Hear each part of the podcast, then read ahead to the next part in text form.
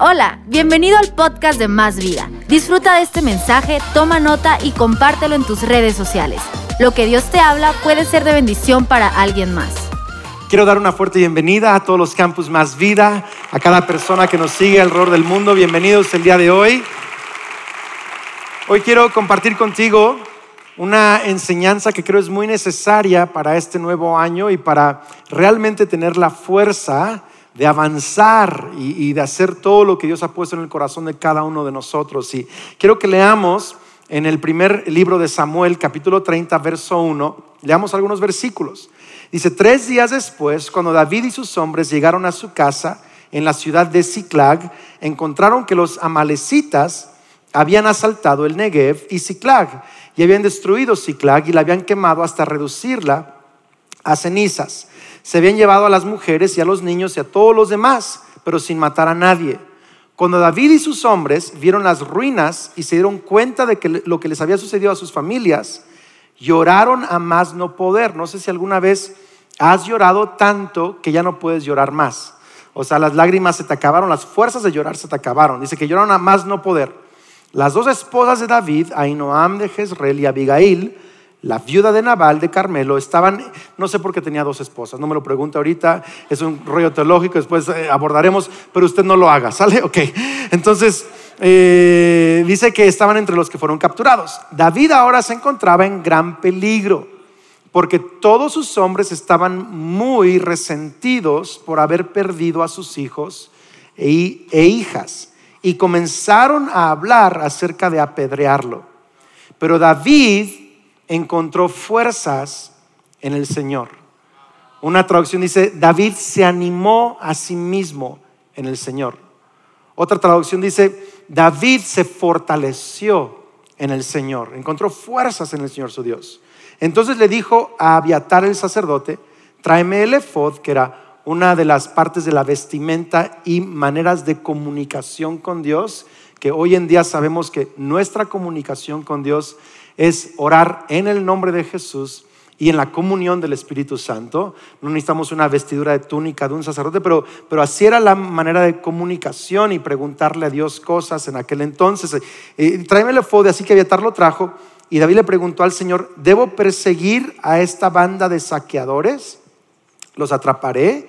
Y el Señor le dijo, si persíguelos, recuperarás todo lo que te han quitado. Es más, anime a alguien cerca de usted, dígale, vas a recuperar todo lo que el enemigo te ha querido quitar. Vamos, anime a otra persona, vas a recuperar todo lo que el enemigo te ha querido quitar. Hoy he titulado mi mensaje en forma de pregunta y es ¿cómo recupero mi ánimo?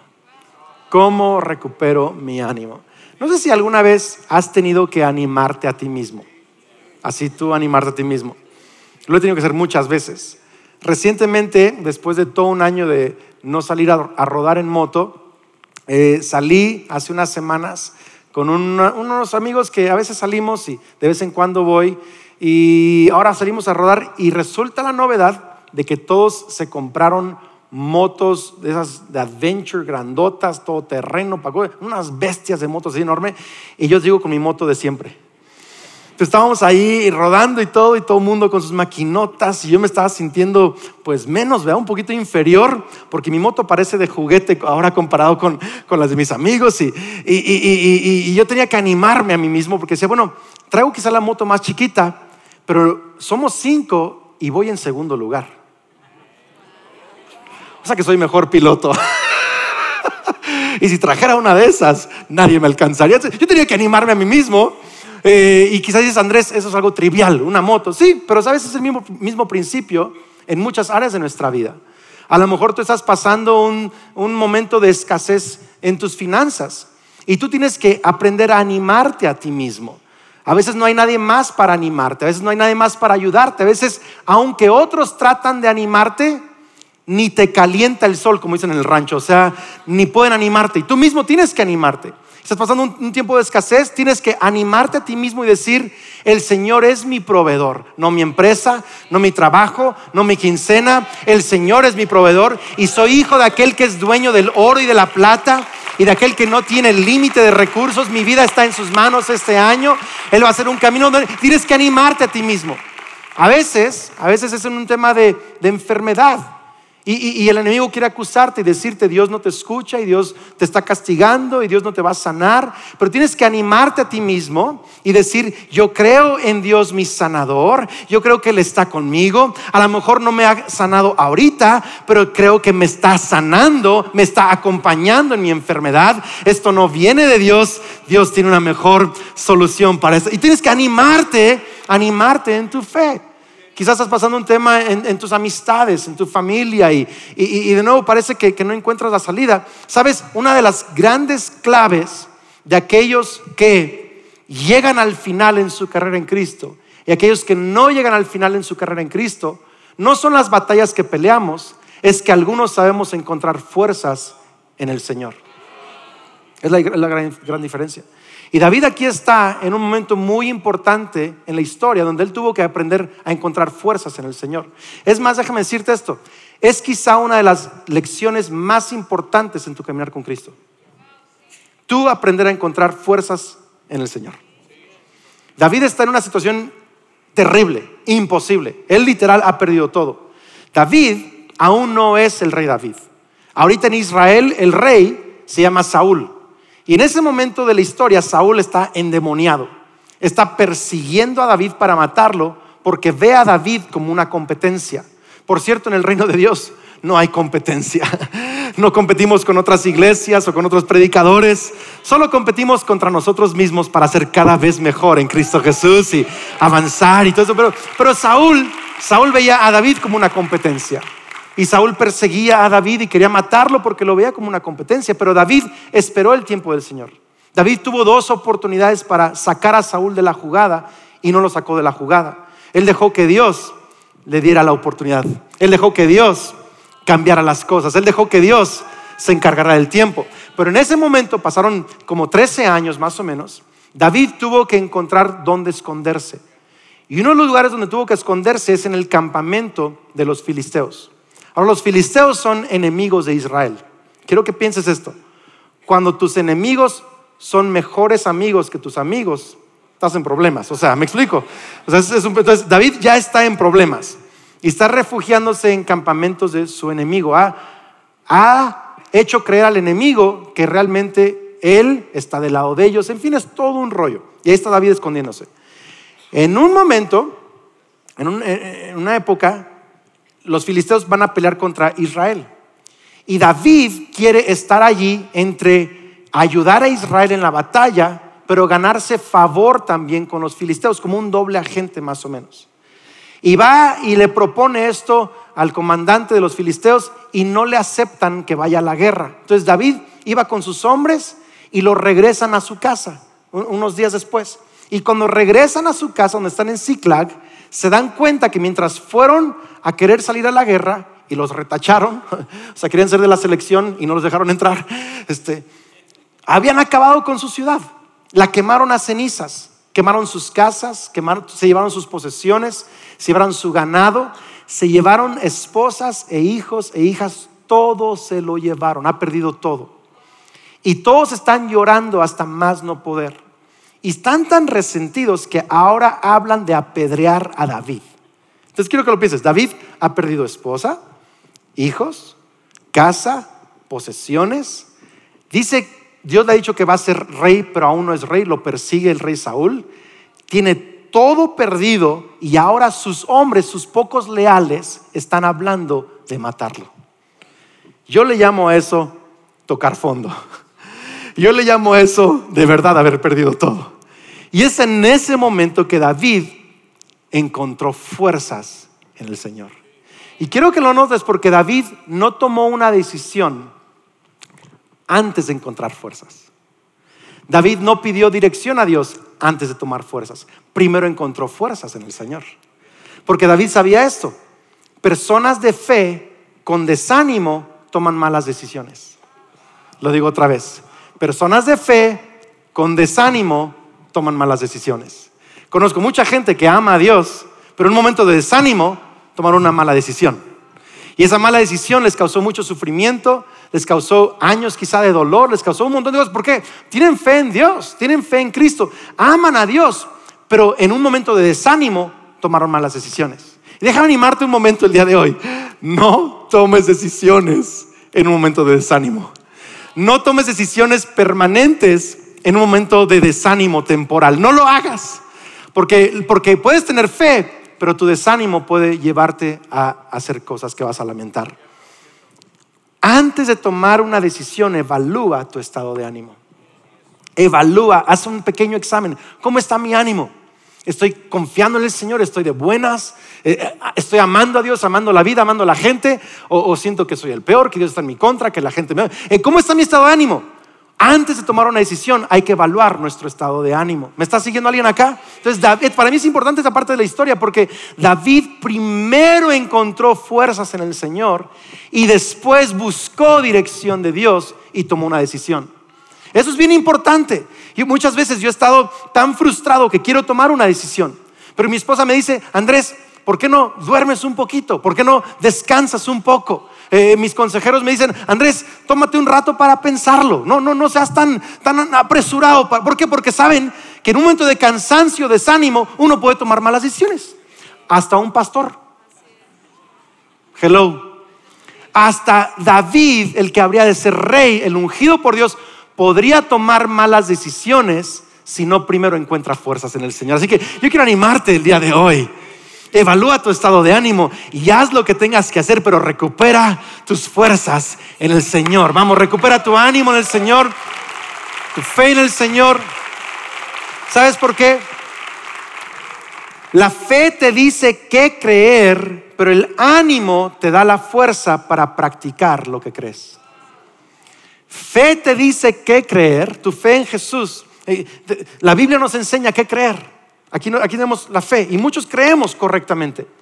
Pero el ánimo nos da la fuerza para aplicar lo que creemos. ¿Me explico? O sea, yo puedo creer que perdonar es lo correcto, pero si no tengo el ánimo para hacerlo, no lo voy a hacer.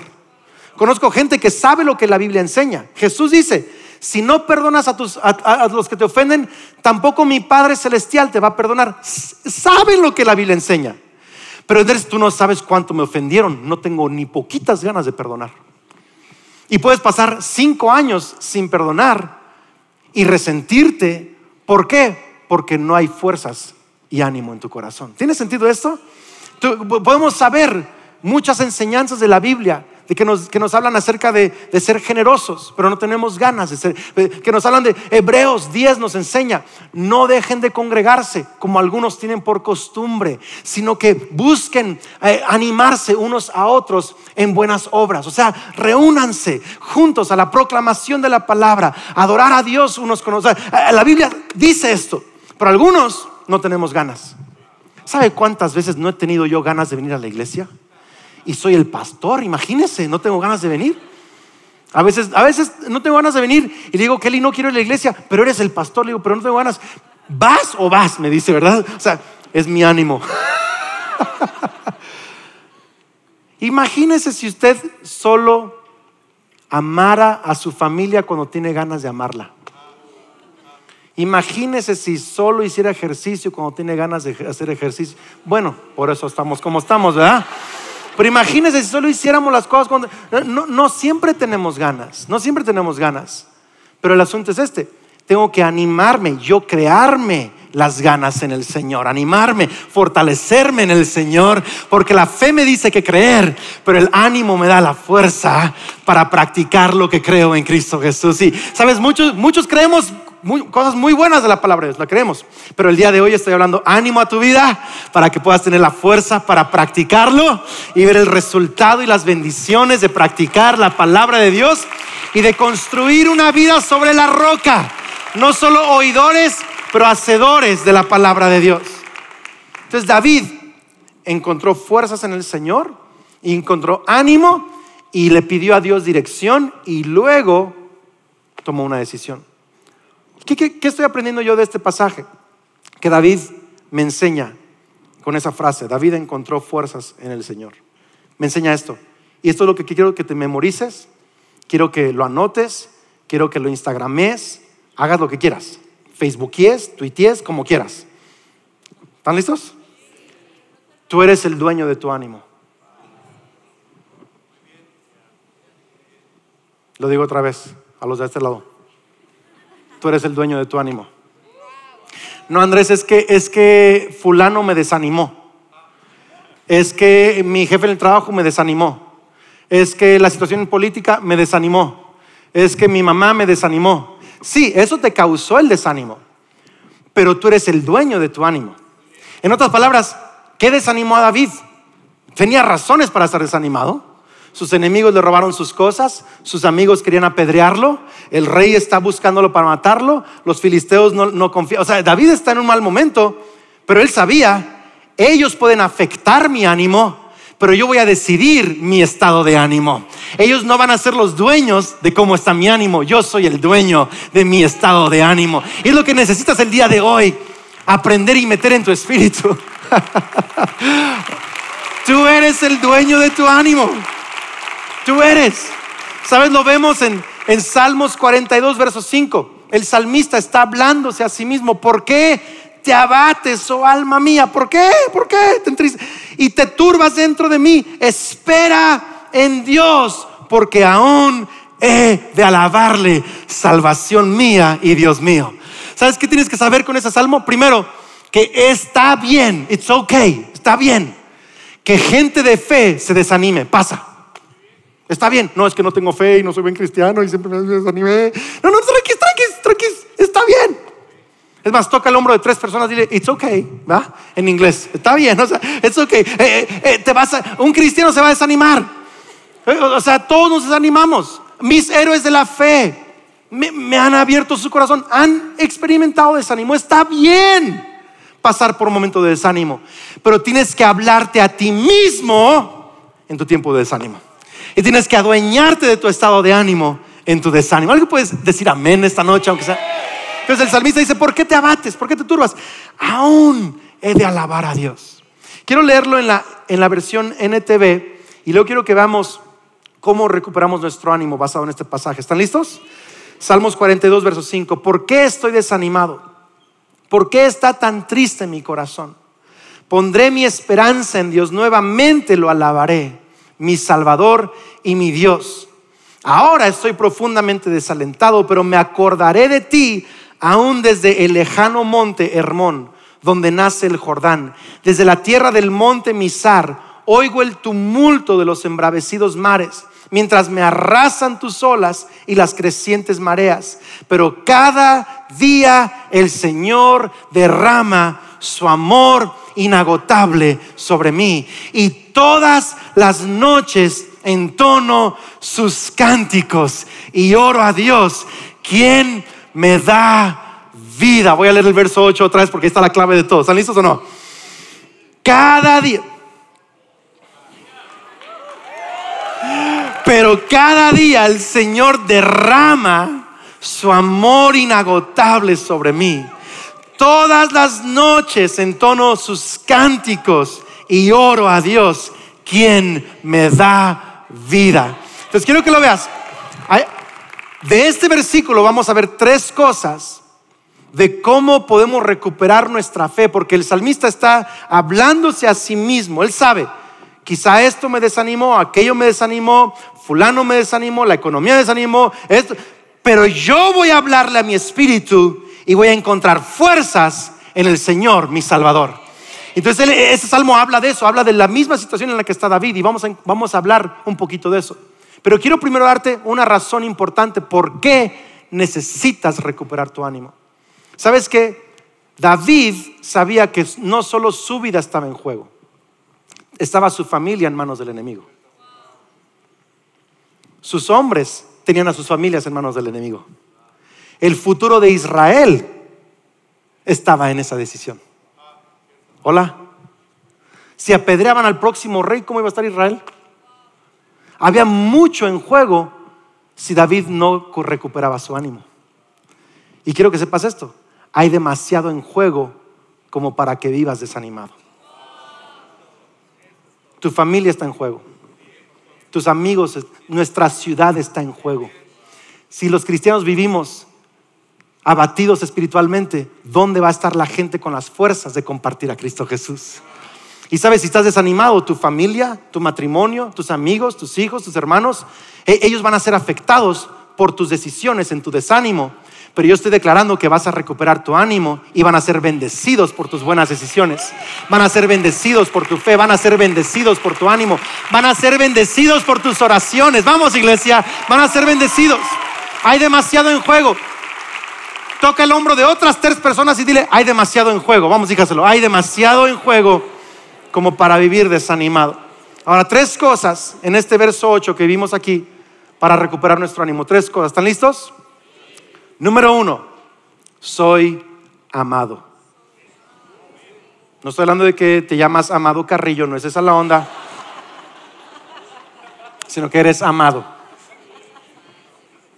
Andrés, ¿a poco vine a la iglesia para esa gran revelación? Hasta hay una canción, Cristo me ama, bien lo sé, su palabra me hace... ¿a poco vine a la iglesia para saber que soy amado? Sí, porque ahí está el comienzo de tu ánimo en Cristo Jesús. ¿Qué- ¿Cómo Dios te ve? Fíjate lo que leímos ahorita en el Salmo. Lo primero que dice el verso 8. Dice, estoy en todo este tumulto, hay mares embravecidos y me siento así, pero el Señor derrama su amor inagotable sobre mí cada día. Soy amado el día de hoy. El enemigo me dice que soy un loser, mis fracasos me dicen que soy un menso, pero Dios me dice que soy amado, que aún hay esperanza y un futuro para mí, que Él está conmigo. Él derrama su amor inagotable cada día sobre mí. Tú tienes que hablarte a ti mismo tu identidad en Cristo Jesús. Porque ¿sabes? El, el enemi- el enemigo va a querer hablarte de quién eres, el mundo va a querer decirte quién eres, amigos y familia van a querer decirte quién eres. Los amigos de David querían apedrearlo, estaban, estaban rechazando su liderazgo, pero David supo, yo soy amado por Dios ahorita. Aunque mis circunstancias me dicen lo contrario, mi familia no está, mis bienes, aunque mis circunstancias me digan que Dios está en mi contra, yo decido creer que Dios está a mi favor. Soy amado. ¿Sabes qué lo que dice 2 Corintios 5, 21? Al que no conoció pecado, esto es Jesús, por nosotros lo hizo pecado, lo trató como pecado, como a un pecador, para que nosotros, nosotros fuésemos hechos justicia de Dios en él. Te lo explico tantito. Muy, muy sencillo, no, no puedo irme muy profundo, muy sencillo. Pero, ¿qué es la justicia de Dios? Además de la perfección de Dios, ¿qué es la justicia de Dios? Una de las maneras de, de entenderlo es esto, que si tú ves a Jesús, ves a Dios, ves la justicia de Dios. Jesús es la inocencia, la sabiduría, la santidad, la gentileza, el poder, el amor de Dios encarnado. Es la justicia de Dios, es la belleza de Dios, la perfección de Dios. Es estar, es un ser humano que está bien con Dios. ¿Tiene sentido esto? Dice, al que era justicia, Dios lo hizo pecado. Agarró tus pecados, mis pecados, y los amontonó, dice Isaías 52 y 53, sobre Jesús en la cruz del Calvario. Y lo aplastó. Lo trató como pecado. Para que aquellos que ponen su fe en Cristo Jesús, su muerte y resurrección, ahora son hechos la justicia de Dios en Cristo Jesús. Eso significa que ahora, cuando Dios te ve a ti, dice, eres mi justicia. Eres amado. Eres mi santidad. Eres mi belleza. Eres mi amor. Eres mi gracia. Eres mi justicia. Dios está en nosotros. Cristo en nosotros la esperanza de gloria. Yo, sé que es una posición y, y es un proceso, pero, pero, pero tienes que creer esto el día de hoy. Es más, quiero que digas esto. Soy perdonado. Soy bendecido, soy amado, soy justo, soy santo en Cristo Jesús, tengo un futuro y una esperanza. ¿Sabes? Tienes que creer esto, iglesia. Eh, eh, eh, el salmista lo dice, cada día el Señor derrama su amor inagotable sobre mí. Tantas veces, tantas veces yo he querido creer y ponerme de acuerdo con lo que el enemigo dice de mí y eso solo me desanima. No soy bueno para esto, soy malo para aquello, soy mal, mal papá, soy eh, mal, pastor, no me sale nada. Cada rato, si yo pienso eso, estoy desanimado. Pero si empiezo a decir, Dios me ama, soy la justicia de Dios. Hello, hasta ganas de cantar me dan, de bailar un poquito. ¿Alguien lo puede creer el día de hoy? Soy amado. Número dos, Dios es digno. Otra gran revelación. Dios es digno. Del verso 8 lo saco. Porque dice, cada día Dios derrama su amor inagotable sobre mí. Y cada noche entono sus cánticos y oro a Dios. ¿Cuándo arrecia el desánimo? En la noche. En la noche. Es más, te quedas más despierto, más noche desanimado, está fea la cosa. O sea, más pensamientos oscuros, más tentaciones, más... O sea, eh, la noche es cuando más fuerte se pone la batalla. Es más, te doy un tip así bien práctico. ¿Estás desanimado? Vete a dormir temprano. O sea, es la verdad, vete, porque en la noche pega. Pero ve lo que está haciendo aquí el salmista. En la noche yo entono cánticos a Dios. En la noche yo oro a Dios. No porque tengo ganas, sino porque Él es digno. Él es digno, Él es digno, Él es mi Dios, Él es digno. Lo mencionaba hace un momento, quizá no tienes ganas de perdonar y quizá esa persona no es digno de que tú lo perdones, pero Dios es digno de que tú lo adores perdonando a esa persona. ¿Tiene sentido esto? Es, difícil cantar cuando estás desanimado, la verdad es difícil. O sea, cuando yo estoy desanimado no tengo ganas de cantar nada. Pero cuando estás animado, hasta lavando los platos cantas las cumbias. Ahí empiezas y, y órale, empiezas a darle machín. Hasta un pasito te vuelvo ahí. Por, claro que sí, te, quieres escuchar la música y te ríes y quieres cantar. Y ¿A poco no? Cuando estás desanimado, pones las, este, las, las depresivas rancheras ahí en tu carro. ¡Ah! La chancla que tiré y todas esas ondas, ¿verdad? Te pones así todo mal y pero, pero cuando estás animado, cantas, tu espíritu canta, tu alma canta, cantas. Pero Él está cantando en la noche, creo que es esto, está cantando en la noche cuando está en un momento de desánimo. Sacrificio de alabanza, una de las cosas que significa es que alabas cuando más te cuesta. Cuando más te cuesta. Y a algunos les está costando estos días alabar, pero es, oro, es olor fragante delante de Dios es adoración, sacrificios de alabanza. Entras por sus atrios con alabanza, con sacrificios de alabanza. Es, maravilloso. Yo quiero animarte. Asista a tu iglesia local. No porque tienes ganas, sino porque Dios es digno. Ama a tu esposa, no porque tienes ganas, sino porque Dios es digno. Honra a tus padres, no porque tienes ganas, porque tu Salvador es digno de que honres a tus padres. Sé generoso, no porque tienes ganas, sino porque Dios es digno de que seas generoso. ¿Alguien está escuchando esto? Trabaja con excelencia en tu trabajo, no porque tengas ganas, sino porque Dios es digno de que tú trabajes con excelencia y muestres su excelencia a la gente que te rodea. Vamos iglesia, soy amado, pero también Dios es digno. Entonces yo empiezo a recuperar mi ánimo cuando pienso en estas cosas.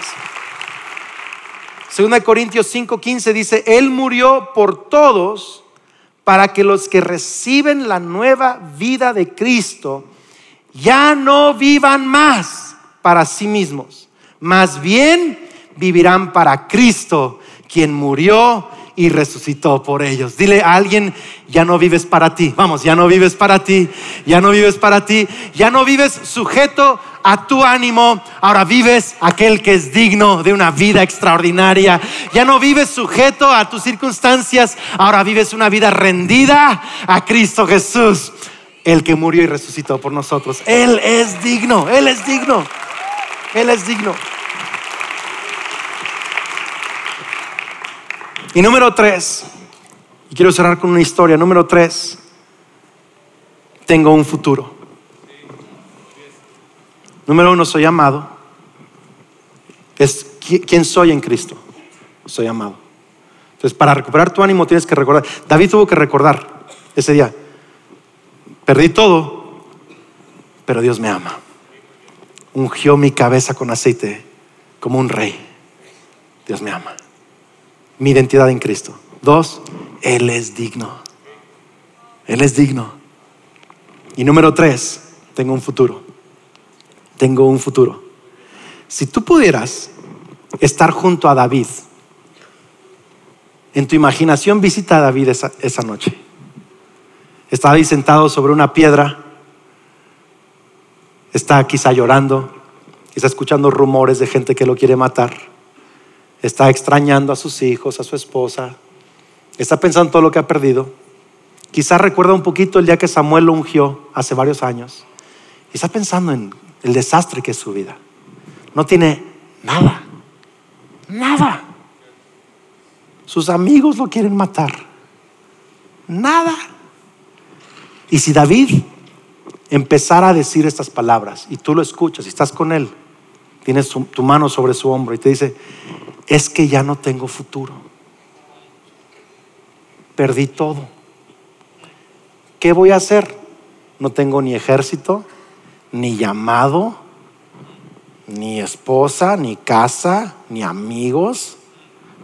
Vivo en la tierra de mis enemigos porque mis amigos son mis enemigos. O sea, no tengo futuro. Y si tú pudieras regresar del futuro a hablar con David, es, no, David, yo me sé la historia.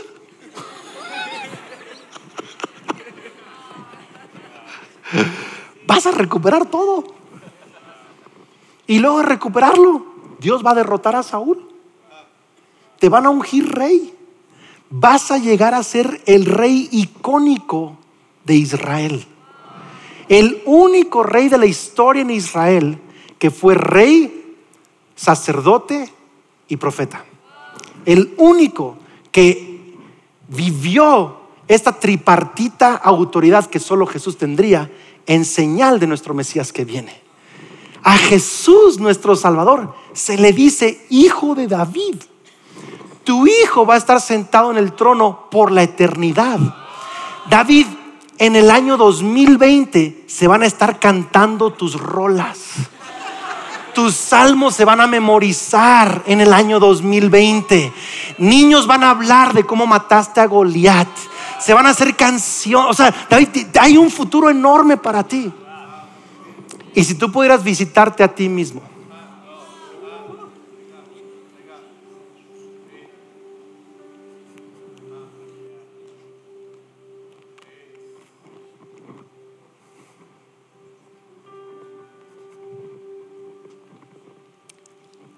y hablarte a ti mismo. Porque a veces puedes tener buenos predicadores a tu alrededor, pero tú eres la voz más fuerte en ti mismo. A veces he escuchado que gente me dice un montón de cosas bonitas, pero si mi voz interna no cambia, mi ánimo no cambia. Y es que mi esposa me dice, Andrés, pero Dios está contigo. Y mi papá me lo dice, mis pastores, mis amigos. Pero hasta que mi voz interna cambia y yo empiezo a decir, Andrés, tienes un futuro. Dios está contigo. Vas a estar bien. Sigue escribiendo, Dios sigue escribiendo tu historia. Esto solo es un capítulo. Cada buena historia tiene malos capítulos. ¿Tiene, ¿tiene sentido? Cada buen libro tiene capítulos tensos de sufrimiento. Estoy viendo una serie que se llama Lost in Space Perdidos en el Espacio. ¿La han visto en Netflix? Me trabé el otro día con la segunda temporada, vi un montón de capítulos uno tras otro y me frustré porque en un capítulo, cada capítulo que ves, algo malo pasa. Yo estoy así, ¿por qué el monstruo va a resucitar? No, estoy así, estoy enojado. Estoy enojado porque, porque es como que no te dejan vivir un, episodio tranquilo todo está tenso. Es decir, ay, por favor, que les vaya bien un ratito. Más de cinco minutos, pero está todo lleno de tensión. Pero ahí me tienen viéndolo. ¡Ah! Las historias más bellas no son las más cómodas, son las más valientes. Donde grandes imposibilidades son conquistadas con una fe enorme, con un gran ánimo. ¿Y sabes qué?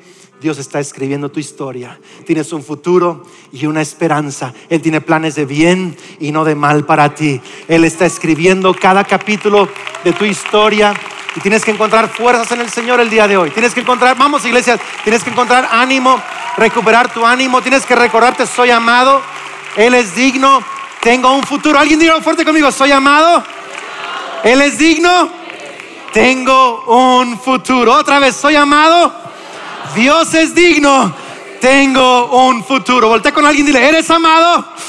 Dios es digno, tienes un futuro. Padre Celestial, gracias por tu palabra. Gracias Dios porque yo realmente creo, yo realmente creo que cada uno de nosotros, tú no has acabado con nuestra historia. Que si estamos vivos hasta el día de hoy, si has sido fiel hasta hoy con nosotros, es porque tú tienes aún más que hacer en y a través de nosotros. Aún hay más de la imagen de Jesús que quieres formar en nosotros. Y aún hay más de Jesús que quieres mostrar a través de nosotros. Aún hay tanto que quieres hacer con nuestras vidas. Y hoy te pido, Señor, que si alguien está pasando un tiempo extremo de desánimo, extremo de depresión, te pido, Señor, dos cosas. Uno, que tú rompas esas ataduras espirituales que lo tienen allí. Dos, que si necesita ayuda profesional médica, le des el ánimo para buscar esa atención médica pero que también, Señor, en el nombre de Cristo Jesús, tú empieces a abrir sus ojos espirituales para que en Jesús vea que hay un futuro, hay luz del otro lado del túnel, que este no es su final, solo es una temporada, solo es un momento en su historia que tú tienes aún mucho más para él, para ella.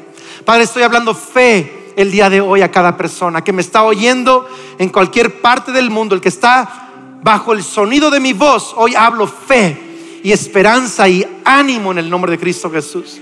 Dios, reprendemos todo espíritu de suicidio, reprendemos todo espíritu de, opresión que está deteniendo y oprimiendo y robando a tu iglesia. Padre, declaro fe y ánimo y valentía para recuperar lo que el enemigo se ha robado. Dios, si alguien está tomando decisiones estos días, que primero evalúe su estado de ánimo, porque Dios tenemos fe, pero queremos fuerzas para tomar decisiones correctas. Así que Dios, gracias. Creemos el día de hoy que somos amados, que tú eres digno y que tenemos un futuro en Cristo Jesús.